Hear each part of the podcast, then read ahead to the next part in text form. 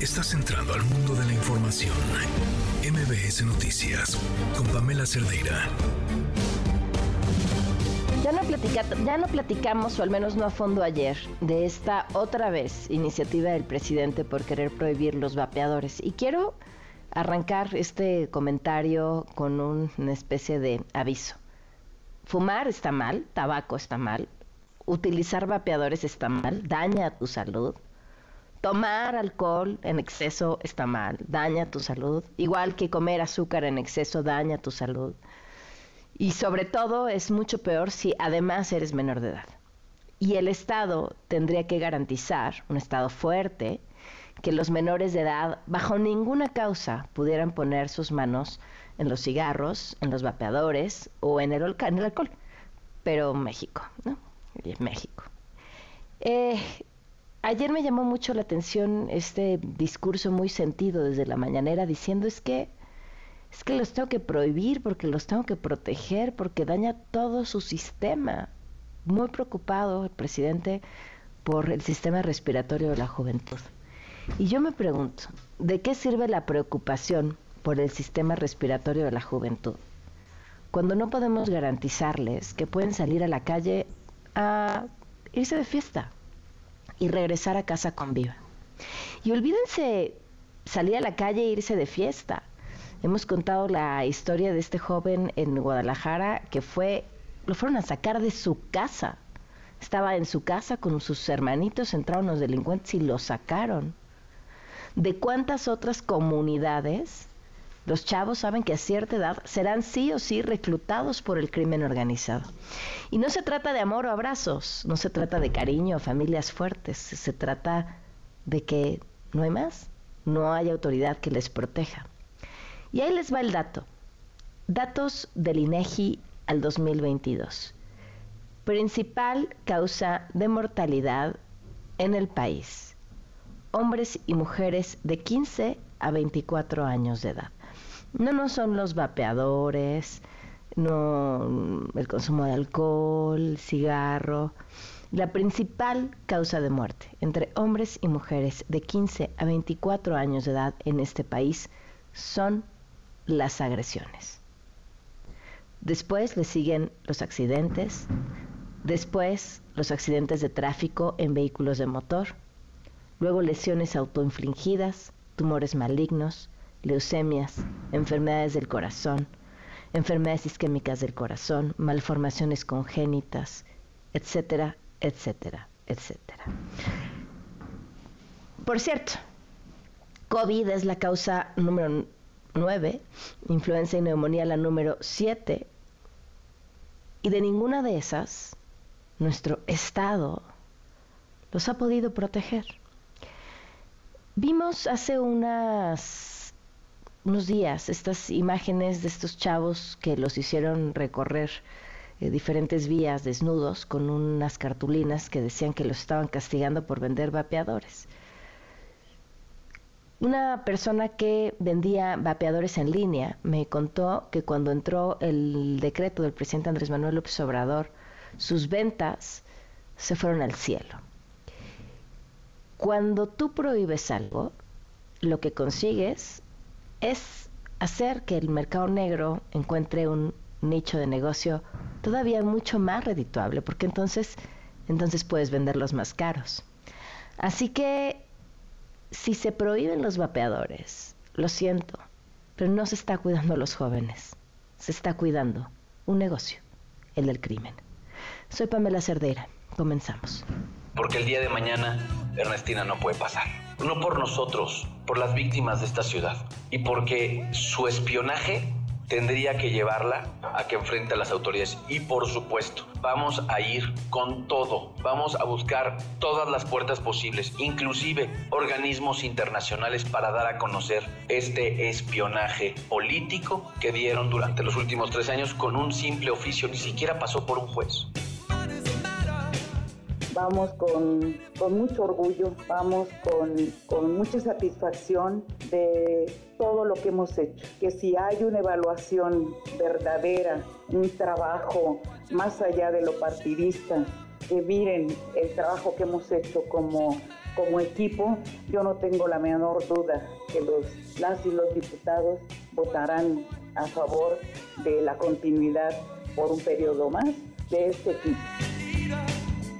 Haré todo lo jurídicamente necesario para sentar un precedente y evitar que esta práctica continúe. Voy a llegar a donde tope en este tema. Voy a seguir las instancias legales a donde tope porque no solo no estoy de acuerdo con que esto nos suceda a nosotros y me suceda a mí. No quiero que le vuelva a suceder a nadie que piense distinto a quien gobierna es una oportunidad para hacer un llamado a que como autoridades seamos responsables con la sociedad a la que nos hemos comprometido a servir. Desde el INAI, una vez más reafirmamos y confiamos en que en cada poder de la Unión asuma su compromiso. Gracias al INAI, supimos que el dueño de la lujosa casa gris en Houston, donde vivía uno de los hijos del presidente, era de una empresa beneficiada con contratos millonarios de Pemex gracias al INAI, también nos enteramos que los cuates del otro hijo del presidente se volvieron millonarios vendiendo medicinas por dedazo al gobierno. El presidente se justifica diciendo antes se robaba más. Eso es falso. Vamos a redactar una reserva común, todos los coordinadores parlamentarios, desde Jucopo, para que se vote el tema el próximo periodo de sesiones. Este, es un acuerdo unánime, yo creo que no hay ninguna razón para seguir este, postergando ese tema. Si esto de darle un periodo más logra la unanimidad, pues vale la pena el esfuerzo, pero no hay ninguna evidencia para seguir México con medio siglo de retraso en, en términos de la jornada laboral. Gracias por acompañarnos. Bienvenidos a MBC Noticias en este martes 12 de diciembre. Eh, larga noche de cohetes, hoy una tarde lluviosa, el clima ha estado feo, raro, eh, la lluvia no era una que esperábamos en un día como hoy, pero bueno, así, aquí estamos ya listos para informarnos. El teléfono en cabina 5166125, el número WhatsApp 5533329585, Twitter, Facebook, Instagram, TikTok, me encuentran como Pam Cerdeira y nos vamos con información. Hoy, poco después de las 11 de la mañana y en menos de 5 minutos, se registraron tres microsismos con epicentro al suroeste de la alcaldía Álvaro Obregón, el primero de 2.8, el segundo de 3 y el tercero de 2.4. Martí Batres aseguró que hay saldo blanco y Adrián Jiménez nos tiene los detalles en la línea. Adrián, ¿qué tal el susto? Buenas tardes. ¿Qué tal? Buenas tardes, Pamela Auditorio. Efectivamente, bueno, pues el jefe de gobierno Martí Batres reportó saldo blanco en la Ciudad de México luego de estos tres microsismos registrados la mañana de este martes que se percibieron principalmente en Álvaro Obregón, sitio del epicentro, así como en Miguel Hidalgo y Benito Juárez. En conferencia de prensa, el mandatario capitalino detalló que hubo un reporte de una fuga de agua por tuberías rotas en periférico, aunque señaló aún se desconoce si fue ocasionado por estos temblores. Vamos a escuchar. No tenemos reportes de desgracias que lamentar, no obstante estamos atentos a la información que se vaya dando a lo largo del día. Hemos visto por ahí en, redes alguna, algún dato sobre una ruptura de tubería del, periférico, la del periférico. Se está atendiendo en este momento por el sistema de aguas, no se sabe exactamente si fue por el sismo o había un problema ahí. De todas maneras, se está atendiendo inmediatamente. Al respecto, la secretaria de Gestión Integral de Riesgos y Protección Civil, Miriam Mursúa, aclaró que el hecho de que los microsismos se hayan presentado con una diferencia de minutos es normal. Dijo que se trata de un enjambre sísmico, incluso recordó que el último evento de esta naturaleza sucedió en el pasado mes de mayo. Asimismo, puntualizó el motivo del por qué es imposible que se active la alerta sísmica. Vamos a escuchar esta explicación. Las alertas son justamente para aquellos sismos que están a distancia, que vienen del Pacífico, que vienen de Oaxaca, que vienen de Guerrero. Pero cuando pasan exactamente en la ciudad, en este punto donde yo estoy, es imposible tener una alerta, salvo la única alerta es el movimiento que tú tienes de repente. Y ese movimiento simplemente es como una bajada. Nosotros decimos que es una bajada de ascensor fuerte, ¡pac! se va. No hay, no hay otra posibilidad. Ursula Venegas adelantó que la Secretaría de Educación, Ciencia, Tecnología e Innovación, en coordinación con el Instituto de Geofísica de la UNAM y el Centro de Investigación y Estudios Superiores de Ensenada, trabajan en un estudio geofísico y geológico del poniente de la ciudad, zona donde se originaron estos microsismos, proyecto que prevén esté listo en 2024. Las autoridades capitalinas, Pamela, llamaron a, a los ciudadanos cuyas viviendas resultaron afectadas principalmente por algunas grietas que de acuerdo a lo que dice Suave Nega son superficiales, pues a reportarlas al 911 ya que las brigadas estarán revisando los inmuebles. La información que les tengo al momento. Importante para darles paz. ¿Lo sentiste, Adrián? Eh, no, eh, la verdad es que en ese momento yo estaba ubicado en el oriente de la Ciudad de mm. México, en la alcaldía de Iztapalapa, y en esa zona fue imperceptible, pero sí eh, comentando con algunos compañeros que se ubicaban en la zona de Miguel Hidalgo, de Benito Juárez, en la colonia del Valle, incluso en el centro de la Ciudad de México, donde ahorita nos ubicamos, sí dicen que, que fue un, un jalón eh, bastante fuerte, bueno, los tres, los tres eventos que se registraron. Sí. Claro. Muy bien, Adrián, gracias. Buenas tardes.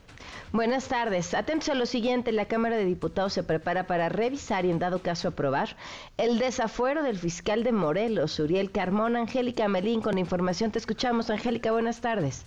Hola Pamela, muy buenas tardes. Gusto saludarte también a los amigos del auditorio. Está listo ya el dictamen sobre el desafuero de este funcionario público, el fiscal de Morelos, Uriel Carmona, que es acusado por la Fiscalía General de la República, Pamela, por cometer eh, faltas que eh, tienen que ver con el ejercicio del servicio público, ejercicio indebido del servicio público, es por lo que la Fiscalía General de la República le pidió hace meses a la Cámara de Diputados avanzar en este proceso de desafuero y hoy mismo, muy temprano, la sección instructora del recinto, que es la instancia jurisdiccional que se encarga de resolver los desafueros, las solicitudes de declaratoria de procedencia, bueno, pues entregó el dictamen correspondiente a sus cuatro integrantes, el presidente de esta instancia, el diputado de Morena, Jaime Humberto Pérez, fue el que entregó el dictamen a los integrantes de la instructora para que lo revisaran y en ese proceso están. Sin embargo, se anticipa, Pamela, que este dictamen del desafuero del fiscal de Morelos viene en sentido positivo, es decir, encontraron los diputados federales elementos suficientes para que el eh, funcionario morelense pierda el fuero y bueno, pues pueda enfrentar las acusaciones que le está formulando la Fiscalía General de la República. Muy hermético con el tema, el diputado eh, Pérez Bernabe, bueno, pues así confirmó que el dictamen ya lo tienen los integrantes de la instructora y en estos momentos están todavía analizando pues estos resolutivos que se presentarán probablemente y pues eh, es prácticamente un hecho el día de mañana cuando la Cámara de Diputados se erija en jurado de procedencia. Vamos a escuchar al diputado Pérez Bernabe. Es decir, se les entregó el dictamen a los Así es, ya lo tienen, para que lo revisen. Lo están analizando, lo están revisando y haciendo algunas observaciones, de ahí que surge este receso. lo más probable es que hoy volvamos a reunirnos, y más tarde estaremos informando. ¿Y en qué sentido viene el dictamen, diputado? Bueno, ahí eh, los compañeros, cada uno tiene su propia decisión de su voto.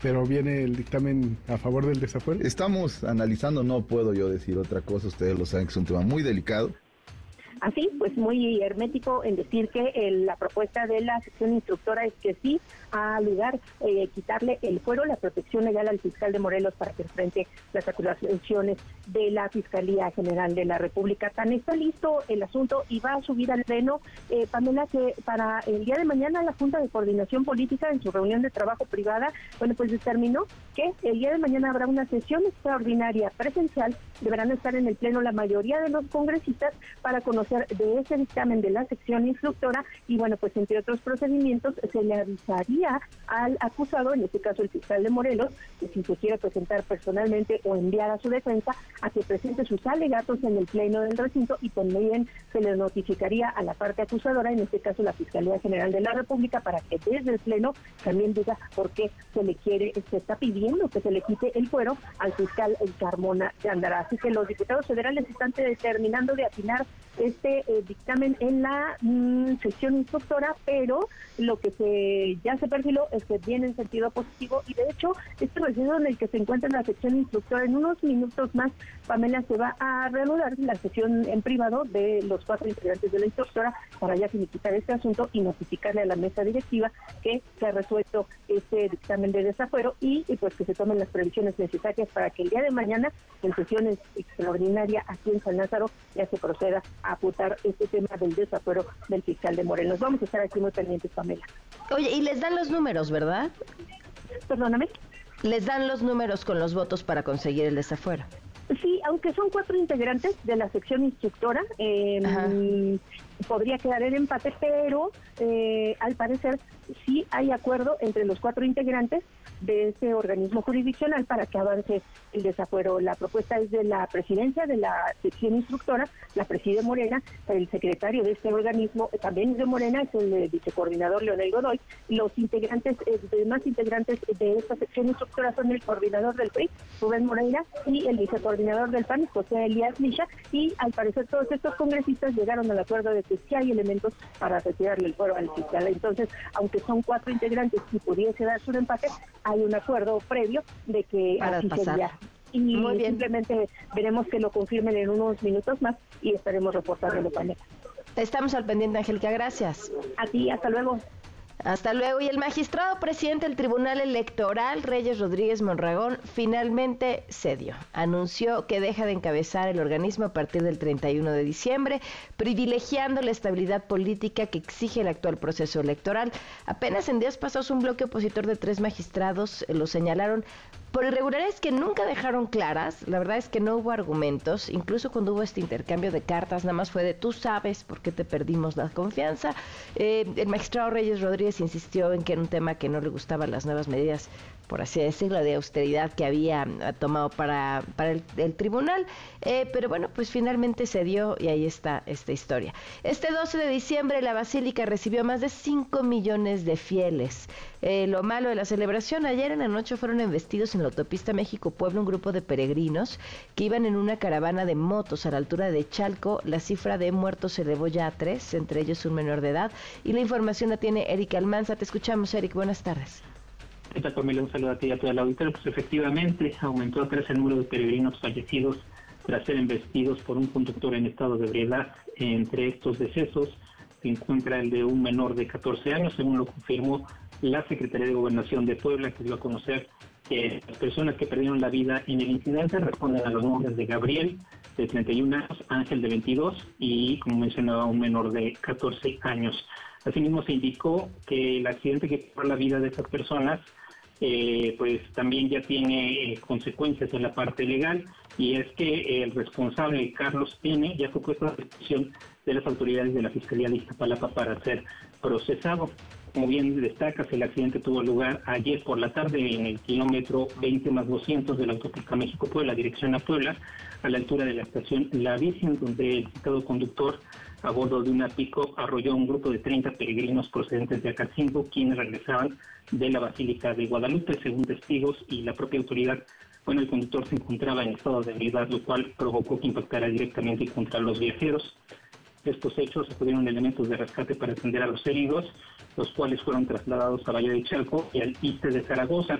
Cabe destacar que aparte de estas tres personas que perdieron la vida, bueno, tres más se encuentran eh, lesionados con estado de salud grave, según lo reportan las autoridades. Cabe destacar también que pues este no es el primer accidente registrado en los últimos años durante las peregrinaciones por el Día de la Virgen de Guadalupe en una vialidad hace aproximadamente años, bueno, cinco peregrinos también habían perdido la vida, igual por un accidente en, esta auto. Tercero por hasta el momento, Pamela. Muchísimas gracias, Eric. Estamos al tanto. Ojalá se recuperen los que están hospitalizados. Gracias. Buenas tardes. La Fiscalía General de Justicia de la Ciudad de México informó que integró una carpeta de investigación por los delitos de homicidio agravado justo en contra de tres personas y lesiones contra al menos diez. Y un dato curioso, el actor y aspirante por la candidatura presidencial Eduardo Verástegui aprovechó las celebraciones de la Virgen para poner una mesita en las inmediaciones de la basílica para reunir firmas y que pueda ser tomado en cuenta por el INE como candidato independiente. En más información, en Puebla, Neto Calderón, el joven que fue víctima de una golpiza en septiembre en la zona de la Estrella de Puebla, será operado a inicios de enero para colocar una placa de titanio en un ojo para sostener el glóbulo ocular que quedó dañado por la fractura. Su asesora jurídica informó también que fue vinculado a proceso un tercer implicado por el delito de lesiones calificadas y discriminación a pesar de ello, llevará su proceso en libertad, pues cuenta con un amparo y el próximo 19 de diciembre un cuarto implicado podría también ser vinculado a proceso y por supuesto vamos a estar al pendiente. Y atentos a lo siguiente, a más tardar mañana se definirá si se ratifica o no a Ernestina Godoy como fiscal general de justicia de la Ciudad de México. Vaya que ha sido un proceso atropellado. Juan Carlos Alarcón, buenas tardes. Me da gusto saludarte, Pamela. Gracias. Muy buenas tardes. La fiscal general de Ciudad de México, Ernestina Godoy, sostuvo que existe confianza de que los diputados locales la ratifiquen en el cargo por un periodo más en virtud de lo que ha hecho su equipo en favor de la institución y de la ciudadanía. Durante la reapertura de las coordinaciones territoriales BJ1 y 2 de la Fiscalía en Benito Juárez, detalló que el trabajo y la transformación de la Fiscalía es una demostración que sí es posible hacer un cambio en el que además a todo el personal se le brindó la posibilidad de certificarse para ser especialistas en sus áreas correspondientes. Escuchemos. Vamos con, con mucho orgullo, vamos con, con mucha satisfacción de todo lo que hemos hecho. Que si hay una evaluación verdadera, un trabajo más allá de lo partidista, que miren el trabajo que hemos hecho como, como equipo, yo no tengo la menor duda que los, las y los diputados votarán a favor de la continuidad por un periodo más de, de este equipo. Reconoció que aún hay mucho que se puede hacer, pero el camino trazado hasta hoy permite a los servidores públicos de la Fiscalía sentirse orgullosos de trabajar en esta institución donde impera la convicción, la ética y los valores. Ernestina Godoy recordó que la transformación tiene como eje fundamental un nuevo modelo de investigación y las víctimas al centro. Y es el reporte que tengo. Gracias, Juan Carlos. Buenas tardes. Muy buenas tardes. 4 con 21. Quédate en MBS Noticias con Pamela Cerdeira. En un momento regresamos. Estás escuchando MBS Noticias con Pamela Cerdeira. 4 de la tarde con 24 minutos. Continuamos en MBS Noticias.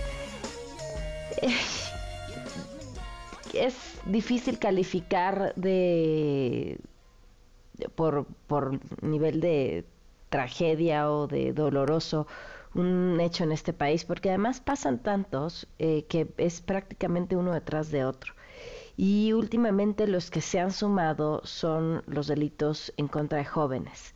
Eh, la historia de los cinco estudiantes de medicina de la Universidad Latina de México que fueron asesinados en Celaya es una de ellas. Jesús Virgilio y Pablo Fabián Orozco Mateos, su primo Pedro Mateos, Brian Amoles también y un quinto joven más. Todo esto ha estado lamentablemente eh, rodeado, yo creo que de los comentarios más ruines, porque no encuentro otra palabra para calificarlo, por parte del presidente de la República, dando información sobre los motivos de lo que podría haber llevado lo que sucedió, sin que esto fuera sin que esto estuviera confirmado. Pero además, si esto hubiera estado confirmado, tampoco importa, porque era revictimizante desde el ángulo en que uno lo viera. En la línea nos acompaña Fabiola Mateos Chaboya, madre de Jesús y Fabián, tía Pedro. Gracias Fabiola por tomarnos la llamada. ¿Cómo estás? Eh, gracias Pamela por el espacio. Pues como podrás imaginar, es, este, bueno, pues estoy destrozada. Eh, Jesús y Fabián eran mis únicos hijos y de un tajo y de la manera más vil, artera, incomprensible, eh, los asesinaron. Eh, Fabiola, ¿cómo, ¿cómo te enteras tú de todo esto y qué te ha dicho al momento la Fiscalía? Bueno, mira, me entero el día domingo 3 de diciembre eh, después de reiteradas veces que trato de comunicarme con ellos y no lo no logro hacerlo, eh, mi hermano me, me comenta, el papá de Pedro, que, que al parecer encontraron unos cuerpos y que posiblemente pudieran estar mis hijos dentro de estos cuerpos encontrados. ¿Qué te ha dicho hasta el momento la fiscalía? Mira, estuve el día de ayer en, en la fiscalía eh, me, me, comentan, bueno, pues que todavía no hay ninguna conclusión, están en el proceso de la integración de la carpeta de investigación. Y bueno, yo estaba muy atenta a pedir el, los exámenes toxicológicos de mis hijos. Y bueno, eh, ayer eh, ya me entregaron copia de esos exámenes donde queda evidenciado que mis hijos no habían consumido ninguna droga. Yo inclusive pregunté por el resto de los jóvenes y me dicen que ninguno de los eh, de las pruebas que se practicaron a todos salió positiva, ninguna, todas fueron negativas. Fabiola, hemos perdido conciencia de la magnitud que implica que el presidente de tu país salga a hablar de lo que sea. En este caso de la tragedia que cayó sobre tu familia y además que lo haya hecho en la forma en la que lo hizo, sin, sin explicación alguna, sin, sin, ahora sí sin datos algunos y mintiendo, porque ahí está la evidencia que tú nos estás diciendo. ¿Piensas hacer algo con, con ello, buscar una, algún tipo de reparación del daño, algo? Mira, eh, bueno, eh, bueno, ¿qué te puedo decir? Estoy yo acostumbrada a ver que el presidente no se retracta de ninguna, de ninguna de las cuestiones que manifiesta impunemente, teniendo todo el control de, de, la autoridad en México, eh, hace y deshace, habla, atropella, dice, sin que tenga ningún reparo. O sea, el, el señor eh, se cree todopoderoso en México eh, a mí me da mucha pena, a mí me da mucha pena que estemos gobernados de esta forma.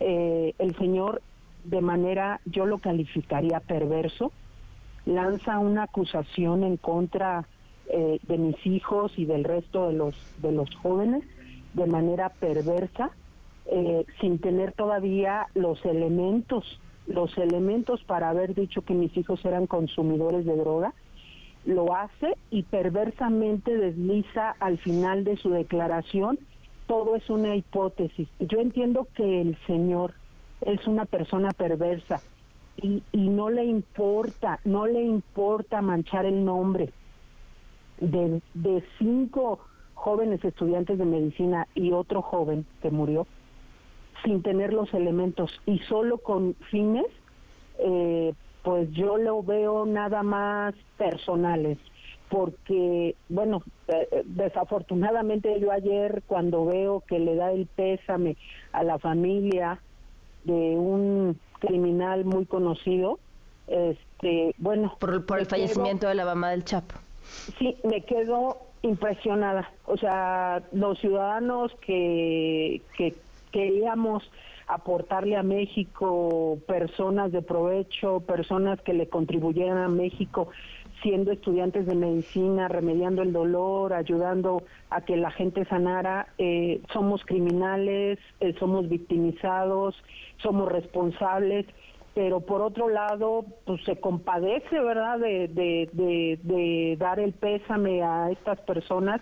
Yo la verdad no entiendo la posición del presidente, no la entiendo y no le importó el dolor, el dolor de cinco familias, porque a ninguna le dio el pésame, a ninguna le dio el pésame, pero sí revictimizó y todavía juzgó el, la educación, el amor que nosotros le habíamos dado a nuestros hijos. El señor, porque tiene un micrófono enfrente, cree que puede descalificar al que, al que él quiera. Y yo creo que debe de tener, yo lo que pediría, eh, solamente es que el Señor tenga un poquito de empatía, de sentido común. O sea, no se puede ser tan, no se puede ser tan perverso y gobernar un país. ¿Una disculpa valdría? Eh, yo creo que ya lo único que valdría es que el Señor, por lo menos el tiempo que le queda, pues se conduzca pues, de manera, pues, inteligente. Yo creo que eh, para conducir a México hay que tener capacidad, hay que tener eh, muchas características, ¿verdad? Pero bueno, yo lo mínimo que pediría es que fuera una persona prudente. Ya, eso sería lo único que yo pediría de él. ¿Confías, Fabiola, en que las autoridades estatales lleven a cabo la investigación de manera correcta y puedan dar con los responsables? Pues yo tengo toda mi confianza puesta en que la Fiscalía del, Estado de Guanajuato va a hacer su trabajo y que finalmente se va a llegar eh, a, saber, a descubrir, a, pues eh, cuál fue el móvil de, este asesinato, porque te digo, mis hijos y los demás muchachos que murieron en, eh, en este en, en, esta situación tan tan tremenda pues nada más se dedicaban a estudiar. Mis hijos eran estudiantes de excelentes calificaciones deportistas eh, queridos y, y tenían una red familiar que los quería. Entonces eh, yo no entiendo yo no entiendo por qué se dio este asesinato. Seguramente es por la incapacidad del gobierno para brindarnos seguridad y sobre todo brindarle seguridad a las nuevas generaciones, generaciones de bien, generaciones de, personas que lo único que querían era terminar una carrera y contribuirle a México. Y, desafortunadamente tenemos, eh, por un lado, pues, al crimen organizado o a los criminales haciendo esto, y por otro lado, el presidente también atacando a las personas de bien. No lo entiendo, no lo entiendo y bueno, desafortunadamente, bueno, me enteré, me enteré también que la señora Claudia Sheinbaum eh, también eh, en la misma línea del señor que pseudo nos gobierna, eh, pues también lanza esa acusación.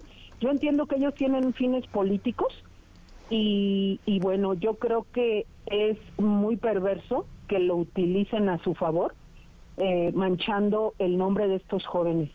Sus asuntos políticos son una cosa y el dolor y la tragedia que se dio con el asesinato de estos jóvenes es otra. Eh, Fabiola, eres muy valiente eh, de salir en estos momentos a hablar y a dar entrevistas con todo lo que eso implica en el, en el momento en el que estás viviendo. Que además lo sentimos mucho y te mandamos un abrazo fuerte. Muchas gracias, Pamela, pero no me podía quedar callada y mucho menos que, que, que, la memoria de mis hijos quedara manchada por personas perversas que no tienen un poquito de conciencia ni de sentido humano y mucho menos de vergüenza. Tienes toda la razón. Eh, tú decías perverso, a mí me salen por la cabeza un montón de adjetivos más. Te agradezco mucho, Fabiola, que nos hayas tomado la llamada. Un abrazo fuerte para ti, para tu familia eh, y estamos al pendiente. Gracias, Pamela. Muy buenas tardes. Fabiola Mateos Chaboya, mamá de Jesús, y Fabián, tía de Pedro, tres de los jóvenes que fueron asesinados en, en Celaya y que, bueno, pues ya escucharon las reacciones. 4 con 35. Quédate en MBS Noticias con Pamela Cerdeira. En un momento regresamos. Estás escuchando MBS Noticias con Pamela Cerdeira. Son las 4 de la tarde con 39 minutos. Continuamos en MBS Noticias. Fíjense que eh, la Cámara de Diputados va a estar discutiendo en teoría el día de mañana, bueno, el Congreso va a estar discutiendo eh, un dictamen de ley de medios alternativos de solución de conflictos. Eh, es una ley que cambiaría la forma en la que se imparte la justicia en nuestro país. Pero hay que hablar de qué es esto, a qué se refiere, por qué nos importa. En la línea nos acompaña Gema Ayecac Jiménez, mediadora certificada e integrante del grupo de trabajo redactor justamente de esta ley. Gema, buenas tardes, gracias por acompañarnos. Pamela, buenas tardes, gracias a ti y buenas tardes al auditorio. ¿En qué Cámara se va a empezar a discutir? En Cámara de Senadores. Sí, ah, en senadores. Ajá. Y el pasado 5 de diciembre ya tuvimos aprobación en las comisiones de justicia y estudios legislativos segunda. Mañana va a pleno en el Senado. Oye, ¿qué, qué implica esto en, en términos de la justicia para todas las personas que nos están escuchando? Pues mira, no quiero entrar en términos tan legales, pero es importante que entendamos que esta ley habilita técnicamente una segunda mitad del sistema de justicia mexicano. Hoy conocemos el sistema de justicia en tribunales, el que todos conocemos en juzgados, pero esta ley habilita formalmente la posibilidad de que se apliquen estos otros mecanismos donde las personas deciden voluntariamente por sí mismos cómo resuelven sus conflictos cuando la ley se los permite. Y esto técnicamente es abrir un campo enorme para que la gente pueda acceder a la justicia de una forma distinta a la que ofrecen los tribunales. O sea, no tienes que ir con un abogado y una demanda y un proceso largo, sino buscar un mediador y tratar de llegar a una solución que deje a las dos personas satisfechas. Así es, puede ser un mediador, puede ser un conciliador, puede ser incluso un árbitro. Esta ley aborda los diferentes tipos de mecanismos que existen, pero claramente con una tendencia pacificadora, donde claramente quien decide son los ciudadanos en su autonomía y justamente regresándoles la dignidad de poder decidir por ellos mismos. Estarán siempre asistidos por una persona facilitadora, por supuesto, pero la persona facilitadora en ningún caso va a decidir por ellos. Son solamente personas que les ayudan a mejorar la comunicación. Ok.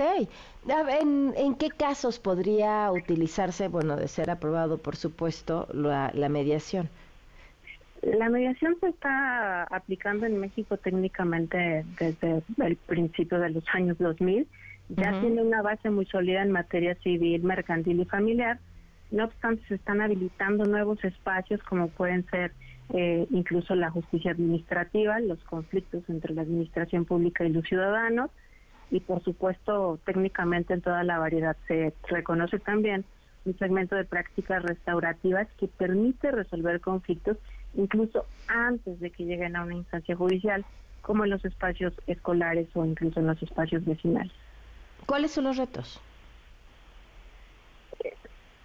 Yo creo que principalmente el cambio de paradigma y el pensamiento de, de las personas, ¿no? Estamos acostumbrados de pronto a esperar que alguien nos diga qué hacer y cómo resolverlo, además de que estamos insertos, por supuesto, en una cultura que está atravesada por violencia de todo ¿no?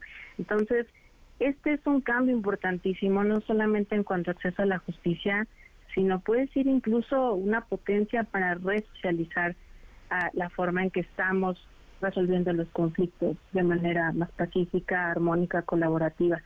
Yo creo que ese es el principal tema. Y por supuesto, un segundo gran desafío es fundamental, operadores capacitados. Si no tenemos operadores con un alto estándar ético y una formación profesional de excelencia, es altamente probable que vayamos a tener fallos en el sistema. O sea, por operadores te refieres a los mediadores. Así es, a los mediadores. ¿Cuántos mediadores necesita el país y cuántos tenemos? Tenemos facilitadores eh, públicos y privados. Eh, públicos son arriba de 700, más o menos lo que tenemos cuantificado en el país. Y de privados, fíjate que no tenemos un, un registro claro, que es justamente uno de los espacios que habilita la ley, un registro a nivel nacional donde los ciudadanos van a poder consultar cuáles mediadores hay en la parte pública y cuáles en la parte privada para que puedan acceder al que mejor les convenga. Oye, debe ser un trabajo interesantísimo.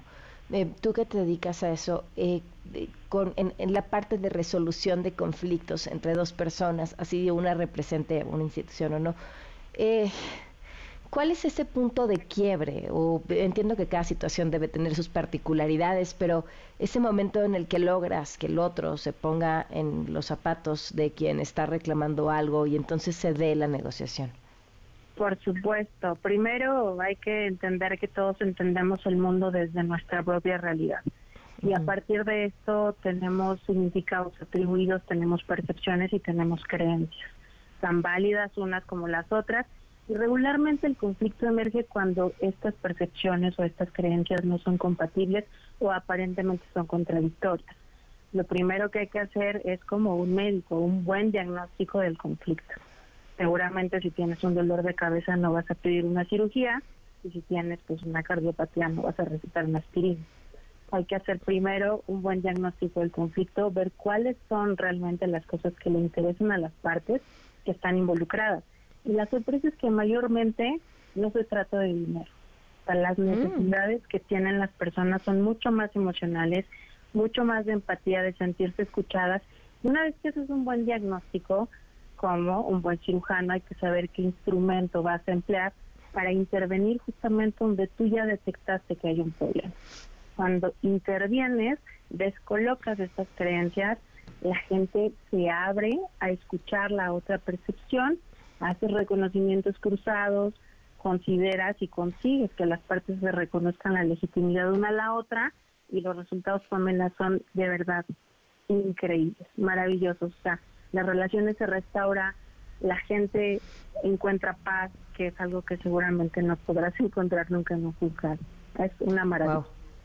Oye, pues gracias, gracias por habernos tomado la llamada. Estaremos al pendiente de la discusión en el Senado y te mando un fuerte abrazo. Gracias a ti, Pamela. Recupérate, sé que tienes COVID. Recupérate pronto. No, no, no, influenza. bueno, ya a estas alturas uno no sabe qué sea mejor, ¿verdad? Gracias, Gemma. Gracias a ti, Pamela, que estés muy bien. Buenas tardes, 446.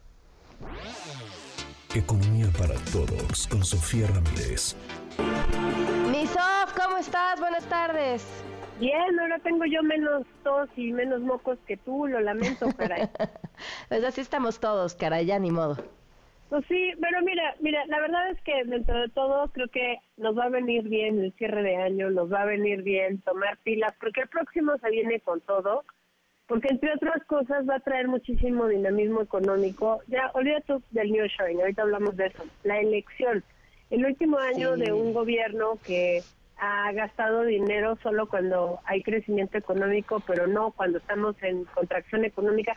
Eso se llama ser contracíclico, ¿no? La política fiscal va en contra del ciclo, porque cuando tú gastas más dinero, tú también generas presiones inflacionarias, que es un poco lo que en el reporte trimestral del Banco de México la semana pasada, pues le, le, reclamaba de manera velada, no era reclamo, pero se mencionaba en un recuadro dentro del informe trimestral que la política fiscal había estado pues justamente siendo la de gastar dinero en un momento en el que se quería pues contener la inflación. Entonces hay una parte que dices, ah, bueno, pues si hay dinero lo gasto y si no hay dinero no lo gasto. Sí, pero cuando tienes inflación tan alta, pues lo primero que tienes que voltear a ver es, vamos a trabajar de manera conjunta la política monetaria del Banco de México o eh, y la política del gobierno federal de gasto o no.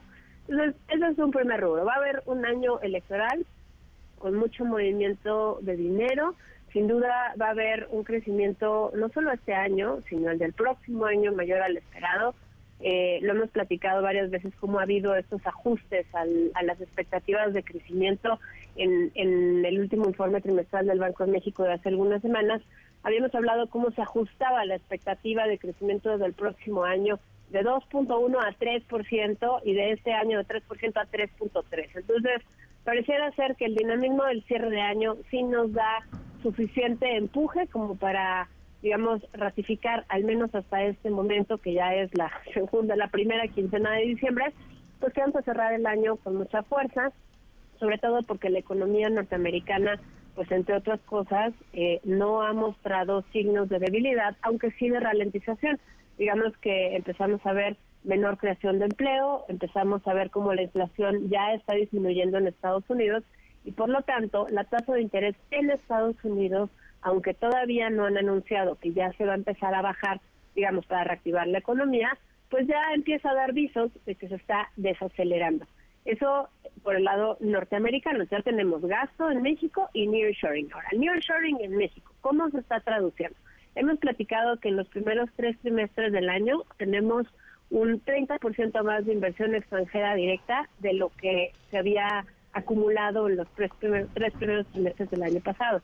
El problema está que una vez que tú haces un anuncio de inversión, pues todavía hay un trecho largo hasta que se concreta. Por supuesto, hay un proceso de registro ante la autoridad, eh, digamos, ante la Secretaría de Economía, eh, el registro con Hacienda, la contabilidad. El Banco de México va además acumulando la contabilidad pues no lo que anunciaste, sino lo que efectivamente ya eh, registraste. Entonces, puede haber cierto rezago. ¿Cuál es el riesgo? Pues que al final se quede simplemente en muchos anuncios, porque pues de los 10 mil millones de dólares que anunció Elon Musk, todavía no vemos ninguno, ¿no? Y como ese, pues hay varios casos. Entonces, hay que irnos contentos, no podemos comernos la liebre antes de cazarla, y parte de cazarla implica que en el reto del, ciclo político, no económico, que en el que estamos inmersas ya, pero que se va a, robustecer y a fortalecer el próximo año, pues tiene que ver con otorgar certeza jurídica. ¿Qué quiere decir certeza jurídica? Que no te cambien las reglas del juego a la mitad. Una vez que tú vas a invertir, pues tú lo que quieres es que no te cambien eh, la ley o la norma para que no pueda haber maíz transgénico o porque resulta que la electricidad la va a hacer solo el Estado mexicano o bueno eso es certeza jurídica. Pero hay una parte importante que tiene que ver también con violencia, con Estado de Derecho, con crimen organizado. Ese es uno de los principales factores que incrementan los costos para las inversiones o que incluso pueden llegar a pensarse pues si ponen la planta o no en un lugar donde hay muchos homicidios o mucha presencia del crimen organizado, porque viene acoplada con extorsión. Y hay un tercer rubro con Estado de Derecho que además de la certeza jurídica y además del cumplimiento de los contratos y la seguridad pública, tiene que ver con los órganos autónomos. Esta semana hemos escuchado ya que desde el púlpito presidencial se habla de desaparecer a los órganos autónomos. Se dice súper rápido y así como de a pie diría yo, pues vamos a seguir recortando el gobierno, lo que no sirve pues se va. El problema es que sí sirve y el problema es que ahorita no nos damos cuenta, pero el Banco de México es un ente autónomo, el INE es un ente autónomo, entonces COFESE y FETEL pues están allí a medias en nombrar porque el Senado o el Poder Legislativo, dependiendo del caso, no ha mandado los perfiles para completar los plenos y tanto el IFT como COFESE son entidades que regulan los mercados. Entonces, si estamos hartos o hartas de los eh, los inversionistas que llegan y solo extraen de eh, el país lo que quieren llevarse, ah bueno, para eso sirven IFETEL y COFESE. Entonces, yo les diría que de cara al próximo año, si de veras queremos lograr ese 3%, no el próximo año, sino un 3% de manera sostenida, aunque haya estos brincos, porque en 2025 el ciclo económico pues está en la parte de contracción, ya sea que haya recesión o no, pero si queremos que realmente el próximo año consolide las bases del crecimiento, tenemos que ser muy cautos y muy cautas que avalamos que ocurra desde el poder presidencial, desde los nombramientos que no se hacen tanto en el Senado como en Cámara de Diputados, porque al final de eso sí va a depender que en el mediano plazo pues los anuncios de inversión se concreten y entonces no sea nomás mucha lana el próximo año, sino sea mucha lana invertida en un futuro promisorio para todos. Con eso me quedo. Sí, es cierto, coincido contigo. Pues Sofía, te mando un fuerte abrazo. Como siempre, muchas gracias. Buenas tardes. Vamos a una pausa. Quédate en MBS Noticias con Pamela Cerdeira. En un momento regresamos. Estás escuchando MBS Noticias con Pamela Cerdeira.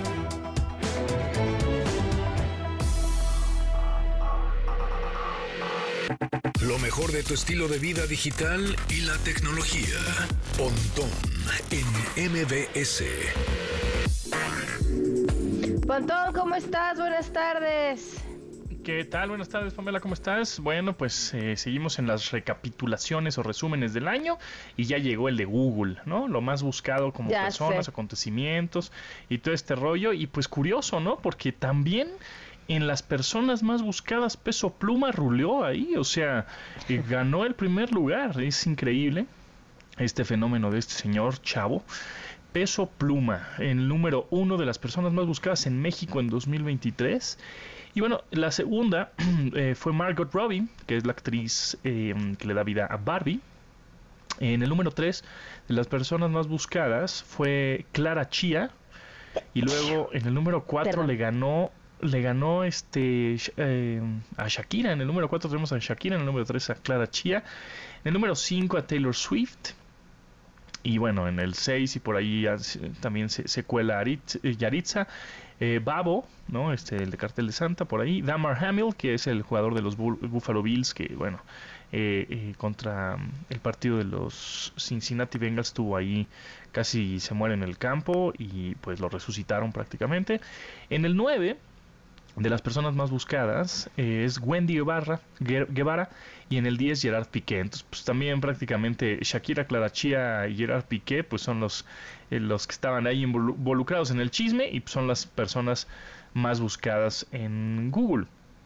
Igualmente en la música, ¿eh? en la música pues número uno es ya evidente, Peso Pluma, Shakira, Taylor Swift, Luis Miguel en cuarto lugar em, y en quinto lugar Flores Amarillas, que eso sí, la verdad, la verdad, no sé si es una canción o un artista o qué es, pero en No, creo que tuvo que ver con un día, ¿no? Bueno, no sé, ahorita averiguamos. un día puede ser.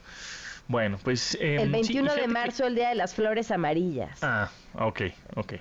Entonces, e, ese es el quinto. Y luego, en, en cuanto a cine y, televisión, pues en el número uno, eh, eh, lo más buscado en México, según Google, y bueno, los usuarios que, que buscaron en Google fue La Casa de los Famosos. Y pues sí, definitivamente es, fue un fenómeno ese programa de televisión que me parece que tuvo más rating en línea que en la televisora que se publicó, porque la gente lo seguía mucho por TikTok y por redes sociales. Y pues sí, efectivamente, el cine y televisión lo más buscado número uno, la casa de los famosos. Ya después el fenómeno Barbie y en, tercer lugar Oppenheimer, ¿no? Ese Barbie Oppenheimer que surgió. y en el número cuatro, el Barbieheimer, exacto. Y en el cuatro, Super Mario Bros. la película. Eh, y después, esto es muy curioso, ¿no? Las frases complementarias más buscadas de la pregunta ¿qué es? Es decir, los usuarios, generalmente nosotros, lo que hacemos con Google es preguntarle cosas, ¿no? Como ¿qué es tal término? O tradúceme esto, o cómo funciona, etcétera, ¿no? Y, de las preguntas que viene, que, que viene el prefijo ¿qué es? En el número uno de las personas que, que buscaron en Google está este término. El primero fue ¿qué es el fentanilo? Ese es el primer lugar en cuestión de búsquedas y preguntándole a Google qué es, ¿no?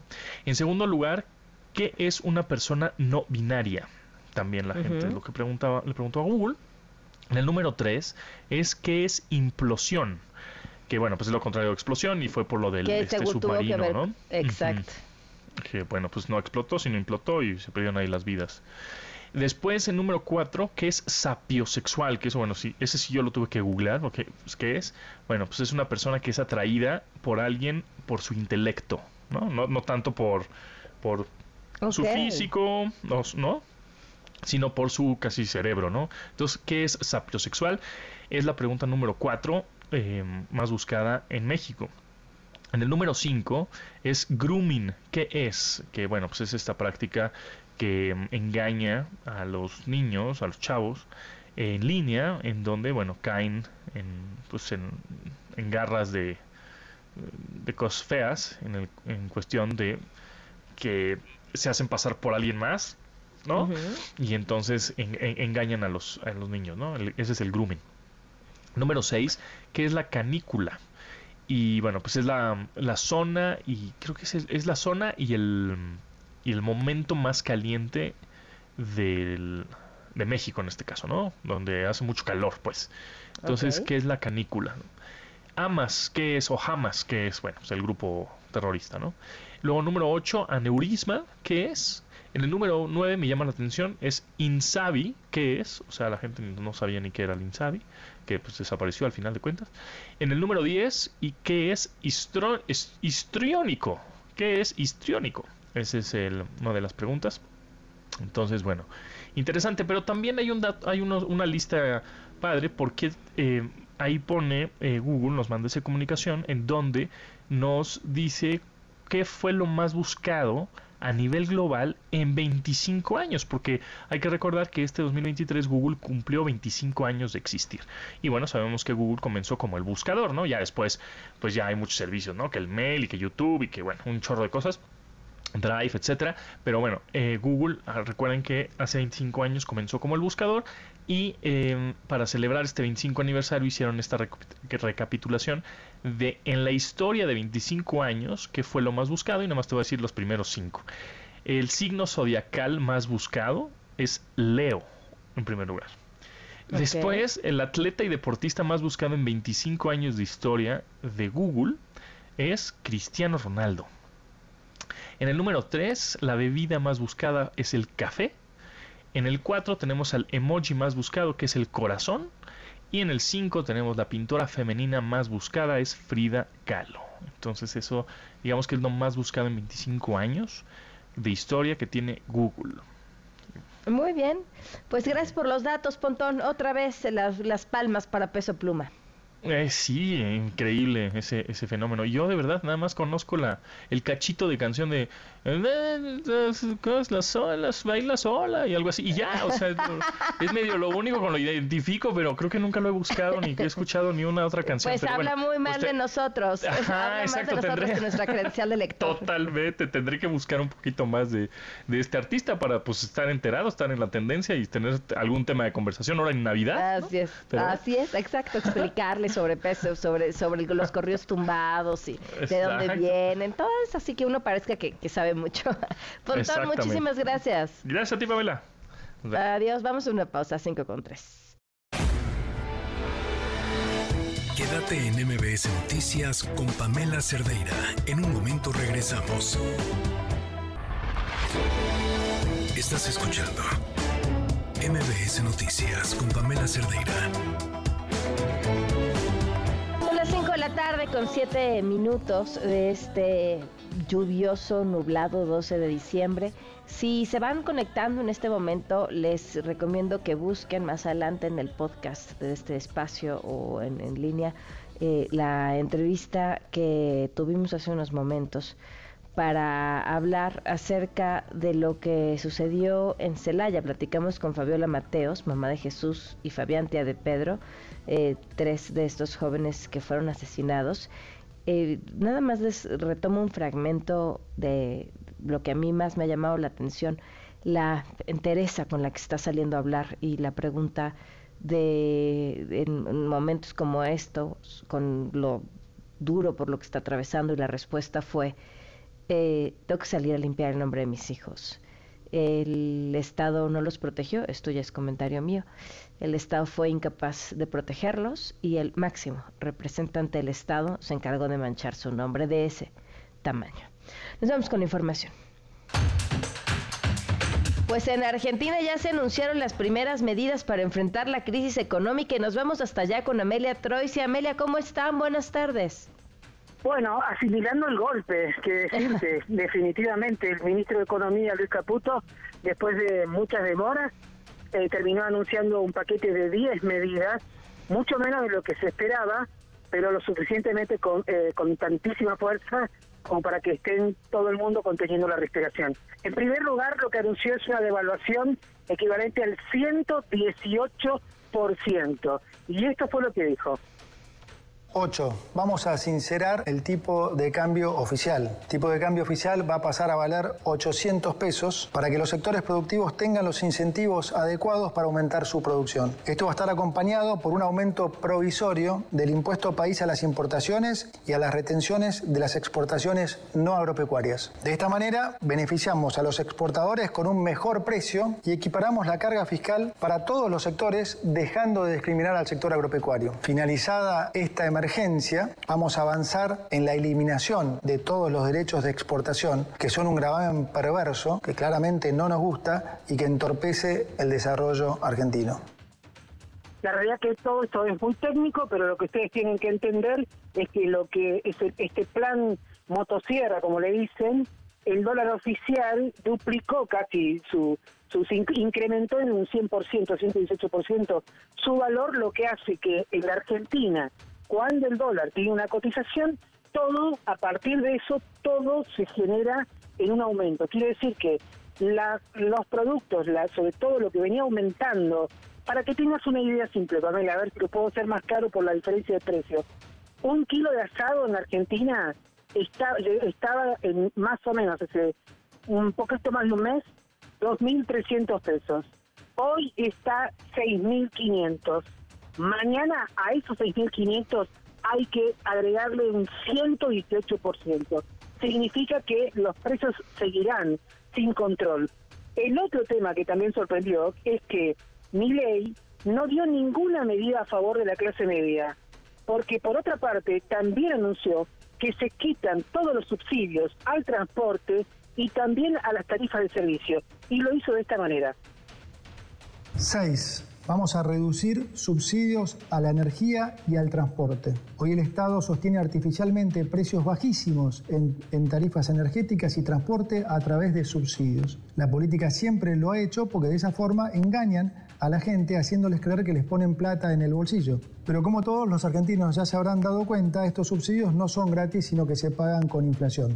Lo que te regalan en el precio del boleto, te lo cobran con los aumentos en el supermercado. Y con la inflación esta, son los pobres, finalmente, los que terminan financiando a los ricos. Adicionalmente, los subsidios al transporte en el AMBA son un acto de profunda discriminación con las provincias del interior. Vamos a terminar con esta discriminación al interior. Amelia. Creo que perdimos comunicación con Amelia para seguir escuchando más de estas medidas. Vamos a ver si en un momento la retomamos. Mientras tanto, de vuelta a temas de nuestro país, en la Cámara de Diputados, la propuesta para reducir la jornada laboral de 48 a 40 horas fue descartada para su análisis durante este periodo de sesiones. Eh, si bien sería analizada a partir de febrero, que es cuando comienza el siguiente periodo, es la voz del coordinador de Movimiento Ciudadano Jorge Álvarez Maínez que vamos a redactar una reserva común, todos los coordinadores parlamentarios, desde Jucopo, para que se vote el tema el próximo periodo de sesiones. Este, es un acuerdo unánime, yo creo que no hay ninguna razón para seguir este, postergando ese tema. Si esto de darle un periodo más logra la unanimidad, pues vale la pena el esfuerzo, pero no hay ninguna evidencia para seguir México con medio siglo de retraso en, en términos de la jornada laboral. Bueno, pues ahí parte de lo que dijo Jorge Álvarez Maínez y en Jalisco es todavía un misterio cómo en días recientes aparecieron los celulares de los cinco jóvenes que desaparecieron en Lagos de Moreno desde hace ya cuatro meses. Con el reporte el Marta Gutiérrez, te escuchamos el cuatro meses, qué rápido. Buenas tardes. Gracias, eh, Pamela. El primer visitador de la Comisión Estatal de Derechos Humanos informó que ya investigan cómo fue que aparecieron estos celulares. Apenas el pasado 4 de diciembre, la Fiscalía del Estado daba cuenta que la Guardia Nacional los había localizado ahí en una finca que ya había sido cateada por agentes investigadores y peritos en la colonia Orilla del Agua. Javier Perlasca, que es el primer visitador, evitó mencionar si hubo o no una omisión de la Fiscalía del Estado al procesar la finca o al bien no eh, resguardar ese inmueble. Por lo pronto, esa información ya se agregó a la queja que se abrió por la desaparición de los cinco jóvenes en Lagos de Moreno. Aquí la voz de Javier Perlasca. Es un comunicado reciente y en todo caso, una vez que tengamos la, información ya precisa, podríamos opinar al respecto. Lo que sabemos es que en ese lugar se encontraron esos teléfonos y sería parte también de la investigación que estamos haciendo. Dijo que están cerca de las investigaciones que realiza la autoridad, que dice él también que han visto muchos avances, como la detención de los presuntos involucrados. Sin embargo, ni el gobierno federal ni en el estatal han eh, dado cuenta de eh, cuál es la participación de cada uno de estos 10 detenidos, ni tampoco los detenidos han dado información sobre el paradero de los jóvenes. Tampoco hay evidencia científica de que estas eh, personas, estos jóvenes, Diego, Uriel, Roberto, Dante y Jaime, hayan eh, sido asesinados. Y eh, Pamela, sí decirte que la Comisión Estatal de Derechos Humanos va a emitir la próxima semana una macro recomendación que integra 15 quejas sobre personas desaparecidas entre el 2020 y 2021. Aquí la voz del primer visitador de la Comisión Estatal de Derechos Humanos. Nosotros las identificamos como integradora porque eso nos facilita eh, determinar los patrones que se identifican. Eh, son eh, violaciones muy comunes por la naturaleza y el tipo de, estas quejas, de, las violaciones que las integran y se facilita también resolverlas en mayor cantidad. Todos tienen que ver eh, con, temas de personas desaparecidas. Es muy probable que, te, integremos uno eh, por desaparición forzada. Todavía no le puedo adelantar eso, pero en eso estamos trabajando. La mayoría son personas desaparecidas en un contexto pues, de personas particulares y Pamela, solamente te diría que el gobierno del estado ya actualizó las cifras eh, sobre personas desaparecidas y entre enero y noviembre de este año suman 1.903 casos, lo que sería la cifra más alta en los últimos cinco años. Eh, falta todavía contabilizar el mes de diciembre, pero al menos son las cuentas que hace el gobierno del estado. 1.903 casos nuevos de personas desaparecidas, seguimos siendo el primer lugar y siguen las diferencias entre lo que reporta el estado y la federación. Jalisco dice que son 14.415 personas desaparecidas y el registro nacional habla de 14.914, sin contar que no han sido actualizadas la del gobierno federal en los últimos meses, Pamela. Oye, San Marta, entonces la única evidencia, la entrecomillo que habría, es el video que circuló. Exactamente, es lo es lo único que existe. Ese video estuvieron en esa casa, existe la fotografía y posteriormente eh, la localización de estos teléfonos celulares que aparecieron cuatro meses después, pero de la ladrillera todavía no han dicho nada oficialmente. Uf, qué dolor. Muchísimas gracias, Elsa Marta. Estamos al tanto. Por supuesto. Buen día. Buenas tardes. Y seguimos en Ciudad Juárez. Fue asesinado durante un asalto un conductor de Uber que se hizo conocido en TikTok por los videos que hacía mientras trabajaba justamente en Ciudad Juárez, una de las ciudades más peligrosas de este país y en redes sociales quedó grabado pues, sus últimos momentos. Esa puerta no la feria, toda la feria. ¿Cuál feria? Ahí te va. Ahí te va. Ahí te va. Dame un pinche teléfono. ¿Cuál teléfono? La contraseña, carnal. Ahí te va. Bueno, y regresamos al tema de Argentina. Amelia Troisi nos decía sobre las nuevas medidas. Te escuchamos ahora sí. Bueno, en las nuevas medidas lo que también aparece que hay algunas cuestiones que ya estaban siendo señaladas por el gobierno, como por ejemplo todo lo que tiene que ver con la reducción de los ministerios y con el control de los empleados públicos. Ahora los ministerios pasaron de 18 a 9, las secretarías de 106 a 54, se redujo al mínimo, eh, se redujo a cero la contratación del Estado, se redujo a cero la obra pública nueva, esto significa que se van a cancelar todas aquellas obras que aún siendo otorgadas no estaban comenzadas hasta el día de hoy porque entienden que ha sido hasta este momento un foco de corrupción. Y la obra pública, a partir de ahora, el gobierno planea que sea solamente del sector privado. Además, se va lo que sí es un, punto de, inflexión distinto, es que en Argentina hay muchos millones de personas que están bajo el índice de pobreza y, y reciben un subsidio que es muy polémico porque ese subsidio ha servido para ser político durante mucho tiempo y además porque no hay una contraprestación para ese subsidio. La gente que lo votó a mi ley entendía que mi ley prometió que iba a sanear esa parte, que a transparentar de qué manera se le da dinero a la gente que no y no cultura del trabajo. Bueno, duplica esos montos. Es estratégico, porque si no duplica esos fondos, lo que va a pasar es que con la inflación desatada hoy casi en un 300% anual que tiene la Argentina, escucharon bien, 300% anual, si la gente que recibe o lo que no tiene trabajo y no tiene eh, un poco más de fondo, obviamente lo primero que va a pasar es que van a salir a la calle. Pero los empleados públicos son los que están en pie de guerra.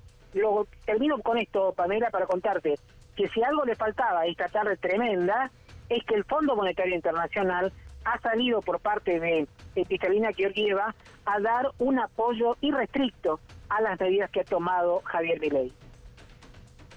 Wow, pues Amelia, seguiremos al pie del cañón a ver en qué resultan estas medidas. Eh, ¿Qué te puedo decir? Un abrazo, suerte. bueno, no te puedo invitar a un asado, pero muchas gracias igual. te podemos mandar uno de aquí, pero no creo que te guste. Ah, sí, por favor, sí, claro que sí. Te mando un abrazo grande, Pamela. Un abrazo, Amelia, gracias. Mientras tanto, transcurre el segundo mes de los ataques entre Israel y Hamas. El Congreso israelí prevé aprobar un incremento millonario en recursos para fortalecer su ofensiva. La información la tiene Hanna Beris. Buenas noches para ti, Hanna.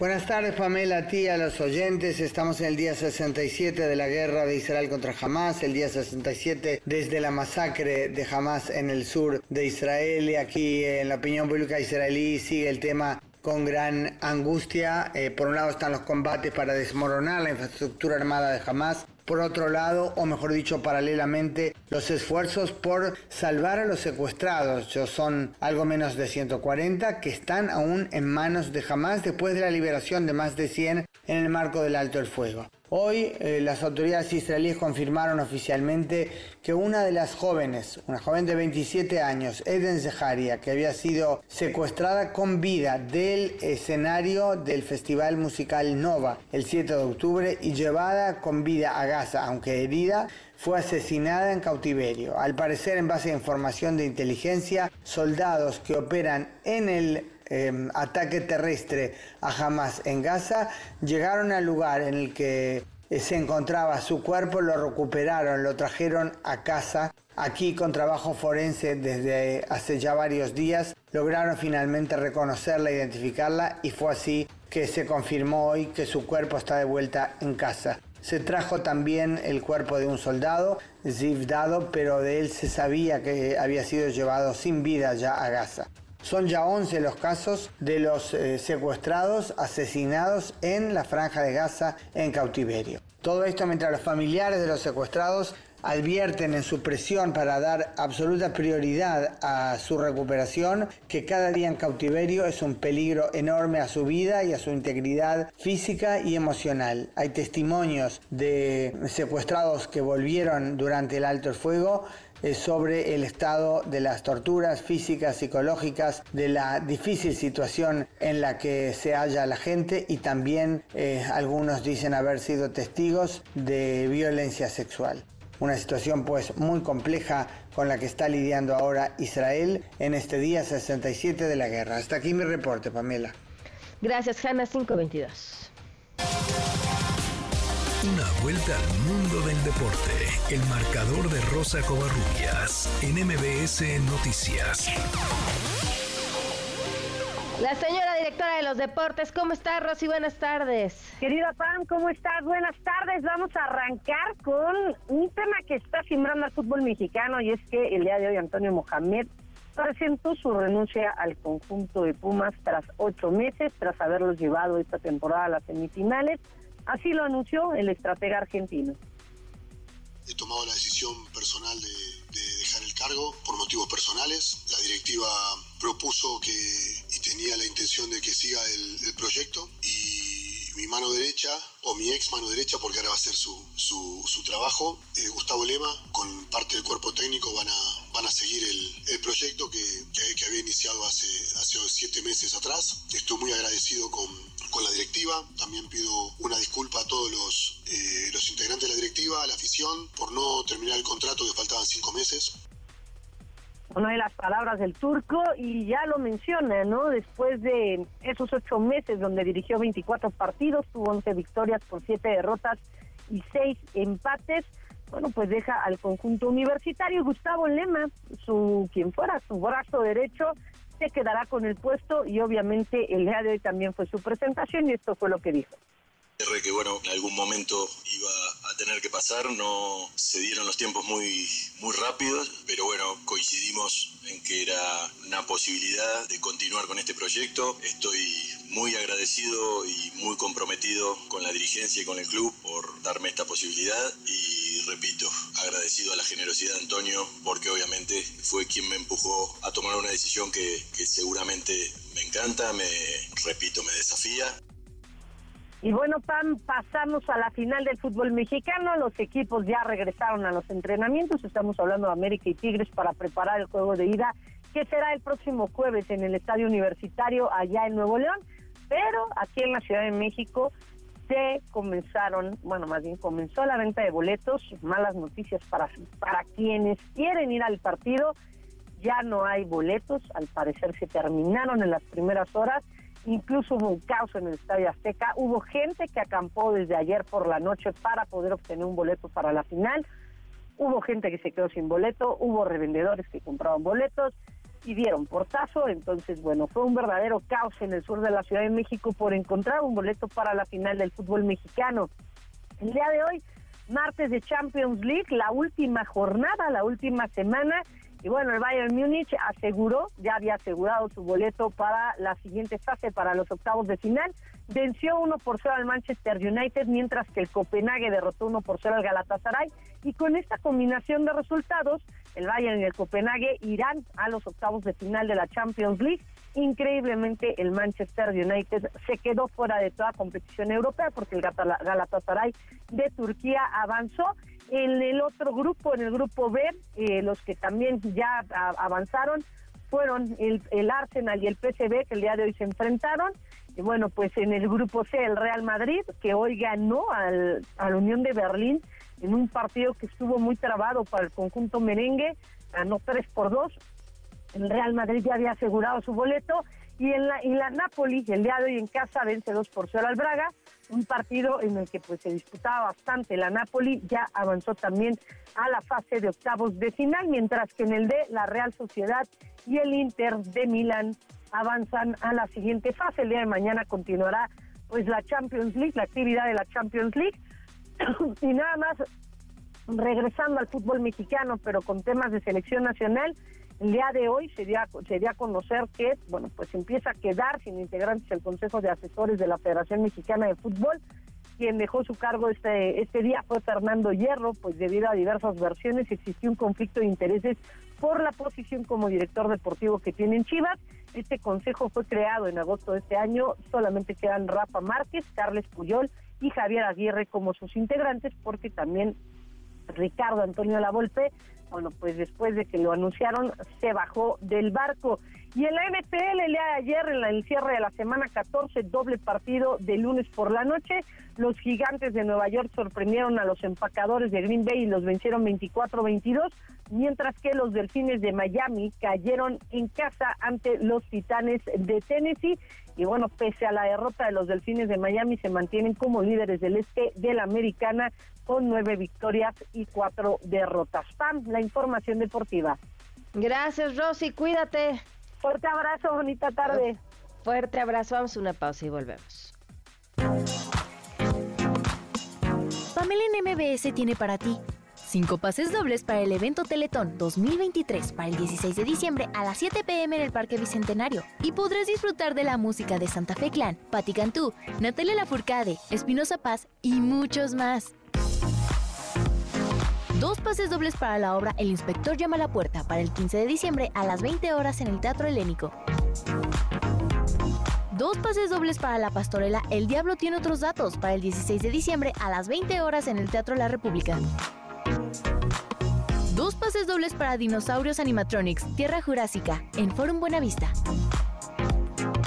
Tres pases dobles para que vivas la experiencia de la cartelera de Cinépolis en formato tradicional, de lunes a viernes válido todo el mes. Para ganar, dinos, ¿cómo se llama nuestra colaboradora de la sección Ella Sonando? Y llama al 55 51 66 1025. Quédate en MBS Noticias con Pamela Cerdeira. En un momento regresamos. Estás escuchando MBS Noticias con Pamela Cerdeira.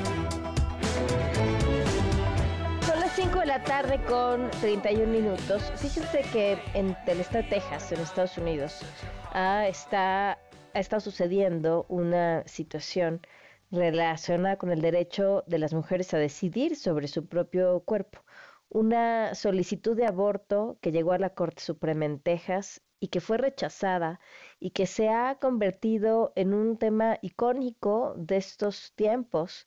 Eh, le agradezco muchísimo a Araceli Herrera, fundadora y directora del Sindicato Domésticas Unidas, que está en la línea. ¿Cómo estás, Araceli? Muy buenas tardes. Buenas tardes, muy bien, gracias. Gracias por acompañarnos. Y Marichel Calderón Vargas, abogada defensora de derechos humanos. Gracias, Marichel, por acompañarnos. Buenas tardes. Hola, muy buenas tardes. Un saludo a tu audiencia.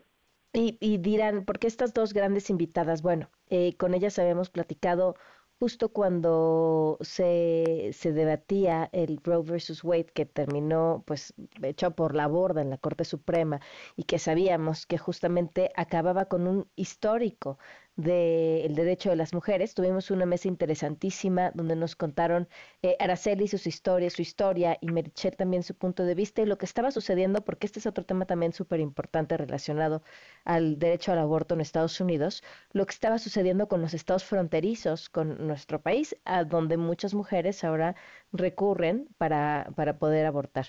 Eh, Araceli, ¿podrías tú darnos un poco más de contexto de lo que está sucediendo en Texas? En, en Texas, pues ya perdimos el, el derecho de a, decidir, ¿verdad? Nosotros le llamamos a my choice, que yo decido. Entonces, ah, perdimos el derecho hace algunos años, luchamos mucho antes de que se de que se quitara ese derecho.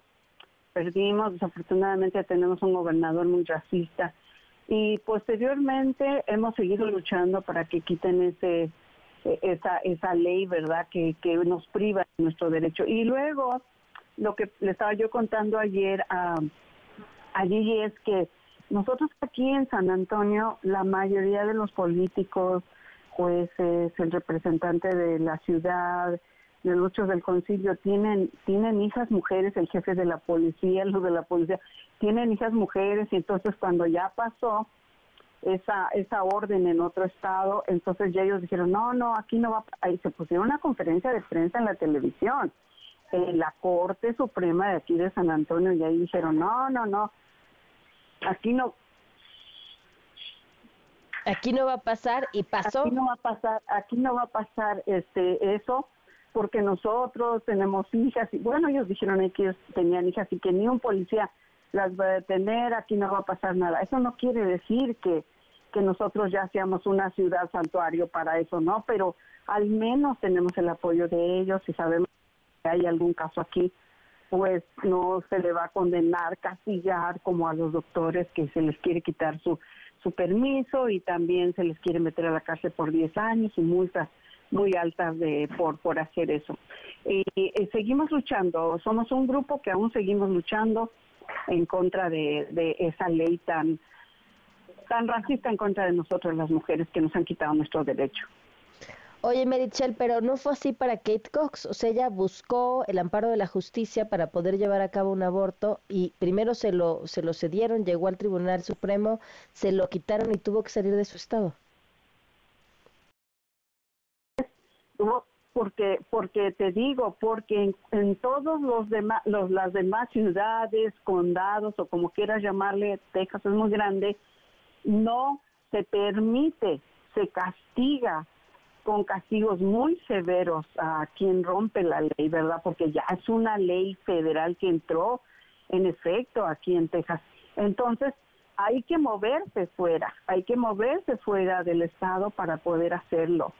Y, es increíble que, que tengamos que hacer eso porque, por ejemplo, las mujeres que viven en la frontera, que, que están en una situación que su, su, no, no están legalmente en el país, ¿verdad? Está eh, y ellas si quieren realizarse un aborto, si, sufren una un, un, abuso, una violación o si les pasa un caso como el que le pasó a Kay, bueno, ellas no pueden moverse a otro lado porque ellas no pueden cruzar fronteras porque su situación migratoria no se los permite.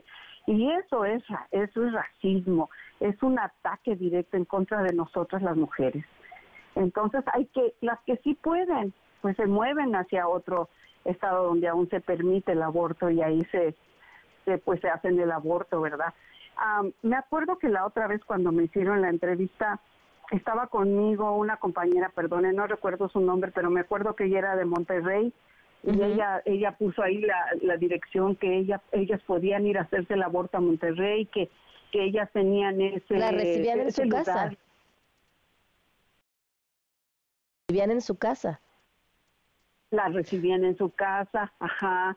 Entonces, cuando, cuando nosotros, como teníamos bien fuerte el principio, la, la, la, campaña aquí en San Antonio, lo que hacíamos es que íbamos al, al centro, al río, a lugares donde hay jóvenes y se les enseñaba, mira, si te llega a pasar esto, tienes esta opción, pero no lo puedes decir directamente como ponerlo en las redes sociales o hablarle por teléfono pero poníamos como, como cosas que ellas podían encontrar, ¿verdad? Esa información para poder hacerlo, porque tú sabes, la violencia en contra de la mujer está tremenda en este momento y entonces sí, sí necesitamos ese derecho, sí, sí necesitamos que regrese ese derecho para la mujer. ¿Cómo, cómo, cómo velaban este mensaje, Araceli? ¿Cómo lo escondían? por, eh, las compañeras que saben mucha tecnología ponían claves, ¿verdad? Y decía, si tú quieres acudir ahí, pones esta clave y ahí sale, por ejemplo, las direcciones o, o también salían los nombres de pastillas que podían tomar y cosas así. O sea, nos íbamos grandes grupos a muchos lugares donde van jóvenes, a escuelas, a, y, ahí les hablamos de eso y, había compañeros que ponían todo bien detalladamente en plena calle le hablaba a las mujeres antes de que ya no pudiéramos hacer eso, porque ya cuando ya entra esa ley en efecto ya no lo podemos hacer porque llega la policía y nos, y nos detienen. Entonces hacía. Y sí, muchas mujeres agarraron la información. Yo la guardé, ¿verdad? Yo la guardé. Dije, en el caso que, que algún día que necesite, yo tengo la clave y yo la compartiría. Wow, él pareciera que estás describiendo una escena de, de, ficción. Eh, Merichel, ahora sí te escuchamos. ¿Tú cómo lo ves? Desgraciadamente estamos acostumbradas a que este tipo de violaciones a los derechos sexuales y reproductivos de las mujeres se den a lo largo de la historia. Entonces yo lo que veo es que pudiéramos generar dentro de los grupos feministas, de mujeres y abogadas interesadas en la causa, algún estilo de permiso temporal para que las mujeres, al menos que hayan nacido en México, puedan eh, regresar temporalmente a su país a recibir el servicio si es que en Texas se sigue impidiendo. Aunque yo creo que esto al llegar a la Suprema Corte en Estados Unidos va a tener un impacto en donde se va a tener que resolver de fondo eh, los derechos de las mujeres en este tema, en el tema de aborto. Y yo creo que no es un derecho que se haya perdido, es un derecho que en algunos estados ha retrocedido, sin embargo, se ha fortalecido en los lugares donde sí se permitía, eh, que es la, la mayoría de los estados demócratas, ¿no? Entonces yo creo que ahorita es un buen momento para tomar una postura frente a las próximas elecciones, así como la estamos tomando aquí en México respecto a derechos de las mujeres, de la diversidad sexual y de otros grupos que parece que dicen que somos minoritarios, pero si nos ponen juntos somos la mayoría. me, gusta esa forma de decirlo. Oye, Merichel, eh, pero, y esto que menciona Araceli es muy importante, porque es decir, ir a otro estado, ir a un estado demócrata o salir de tu, del país en el que estás residiendo para regresar al tuyo, pues es un tema de recursos, finalmente. Y entonces vuelves a fregar más a quienes están en la situación de origen más vulnerable. O sea, uno lee la historia de Kate Cox y dices, imagínate todo el proceso, lo que implica atravesar todo un proceso legal así de largo. Sí, es claro que, es, difícil y debería de darse el servicio y esto es algo que a nivel internacional ya se ha decidido como parte de un derecho humano. Entonces no hay, si Estados Unidos quiere seguir estando eh, como estándar de derechos humanos a nivel internacional, como van y le hacen exámenes de temas de tortura a otros países, pues que entiendan que esto es tortura sexual, eh, como expresaban mujeres que en Texas han tenido que la gente se acerca y les soba la pancita y ellas saben que en el momento de parir el producto va a ser, van a tener que vivir la muerte en pocos días, como es el caso de la señora Cox. Entonces yo creo que estos términos de tortura hacia las mujeres por el hecho de ser mujeres es algo que desgraciadamente no es inaudito, que seguido lo vemos, pero que ya no deberíamos estar viviendo en el 2023. Claro, tienes toda la razón. Merichel, ¿algo que quieras agregar? Pues nada más invitar a las redes de mujeres migrantes a aliarse con personas acá en la frontera. Nosotros estamos en Tijuana y que hay si hay posibilidad de movilizar, pues yo soy, yo sé que entre las familias latinas somos muy solidarias y el tema del aborto cada vez es menos tabú, entonces que busquen sus redes comunitarias para para no tener que ser torturadas en Estados Unidos de esa manera. Claro. Araceli, para concluir. Eh, tenemos las poderosas que están en Bronzeville, o sea, al, otro lado de, de Tijuana, dijéramos, del país ahí están, ellas son las que están apoyando todo, toda esta campaña de, de luchar, ¿verdad?, para conseguir otra vez ese derecho. Pero las, las mujeres que no tienen un estatus legal no pueden, piden permiso, lo que tú quieras, pero son leyes federales, no, no les permiten, si les, y les dicen, no necesitas un permiso, tú te puedes ir cuando quieras porque tú ni estás legal en el país pero eso sí, si vas a regresar no vas a poder. Entonces, exacto. No, estamos privados de la libertad, no tenemos esa libertad de decidir sobre nuestro cuerpo, sobre nuestro derecho como mujeres. No, no podemos las mujeres que no tienen estatus. Y desafortunadamente las mujeres más pobres son las que más sufren abusos, eh, asesinatos, golpizas por los maridos y, ese tipo de cosas es muy triste la situación de nosotros las mujeres en Estados Unidos y es vergonzoso que esta potencia vaya para atrás porque mira, en Argentina, mira, en Chile, en México, van hacia adelante en, esos temas tan escabrosos y de aquí vamos hacia atrás. Cada día nos quitan derechos, no solo como mujeres en las cuestiones del aborto, sino en cuestiones laborales, en, en cómo reunirnos, cómo hacer sindicatos. Cada día vamos perdiendo más derechos.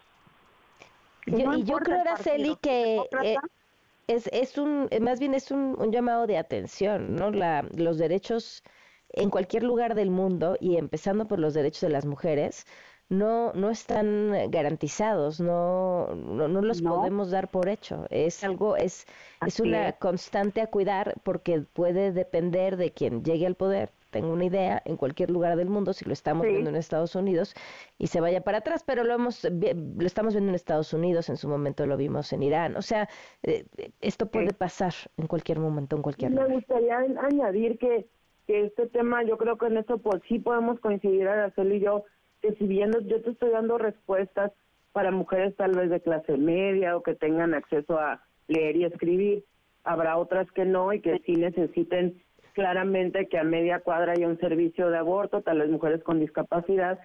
Sin embargo, creo que es siempre buscar el cómo sí.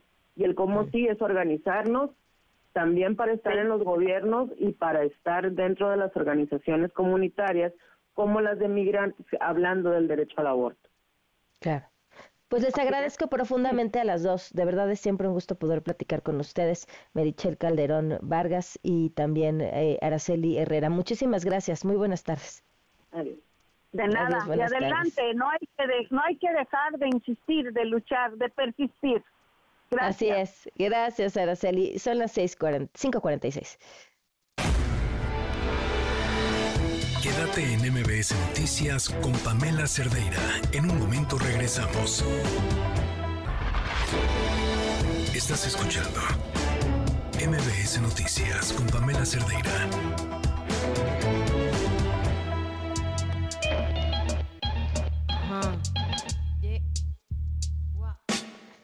Quisiera tener cosas dulces que escribir, pero... 551, esta es la historia que nos tiene Joali Recentes. De acuerdo con cifras del Secretariado Ejecutivo del Sistema Nacional de Seguridad Pública, en Morelos los delitos con la mayor tasa de incidencia por cada 100.000 habitantes son el feminicidio, el despojo, el robo a bancos, luego seguirían los delitos de homicidio doloso y robo a vehículo. Y en tercer lugar el robo de autopartes, el secuestro, la violación, el robo a transporte público colectivo y el robo a transportistas. El gobernador Cuauhtémoc Blanco, ante la omisión de sus autoridades en los temas de seguridad pública, se justifica con una frase. Hay una campaña de desprestigio en mi contra y debe ser una gran, gran campaña de desprestigio en su contra porque hoy miles y miles de maestros y morelenses salieron a las calles, acudieron a la convocatoria de marchar por la paz y exponer la incapacidad de sus gobernantes. Y yo me pregunto, ¿dónde están los candidatos a gobernador o a gobernadora? Están callados, mirando, siendo parte del problema al no exponer en sus campañas los verdaderos problemas que aquejan a quienes quieren gobernar. Más allá de una cuestión política, lo que ocurre en Morelos debería ser ya un tema central de empatía, en la que las propuestas de campaña deberían centrarse en aspirar a cortar de raíz con la corrupción y los cordones umbilicales que tiene cada candidato y candidata con quienes están más que identificados y que son un cáncer político. ¿Cuál es la diferencia entonces de las candidatas mujeres con los candidatos hombres? ¿La hay? Silenciar es igual a aceptar. Lucía Mesa y Margarita González Arabia tienen como mujeres una gran responsabilidad porque ellas abrirán o cerrarán los caminos a otras mujeres en la política que buscarán sucederlas en caso de que alguna gane esta vez la gubernatura de Morelos.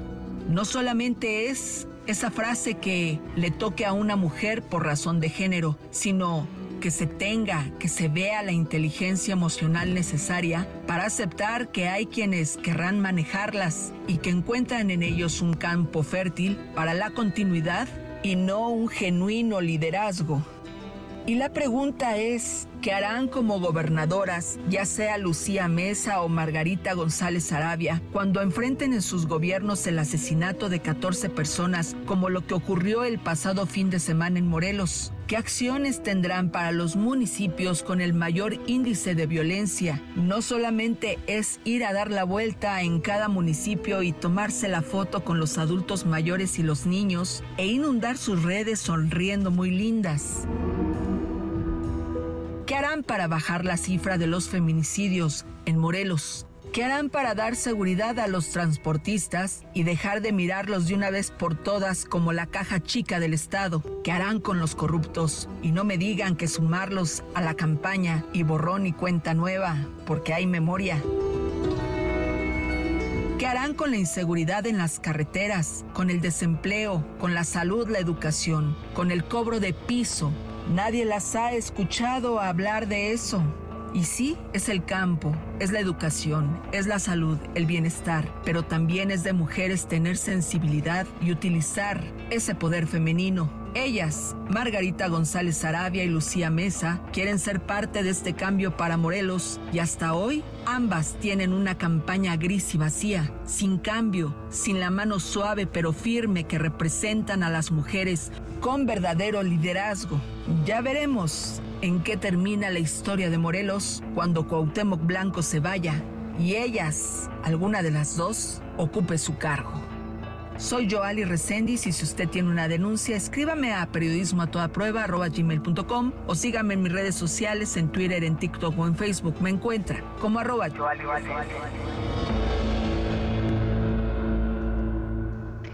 Gracias a Joali por su trabajo siempre. Nos vamos, gracias por habernos acompañado.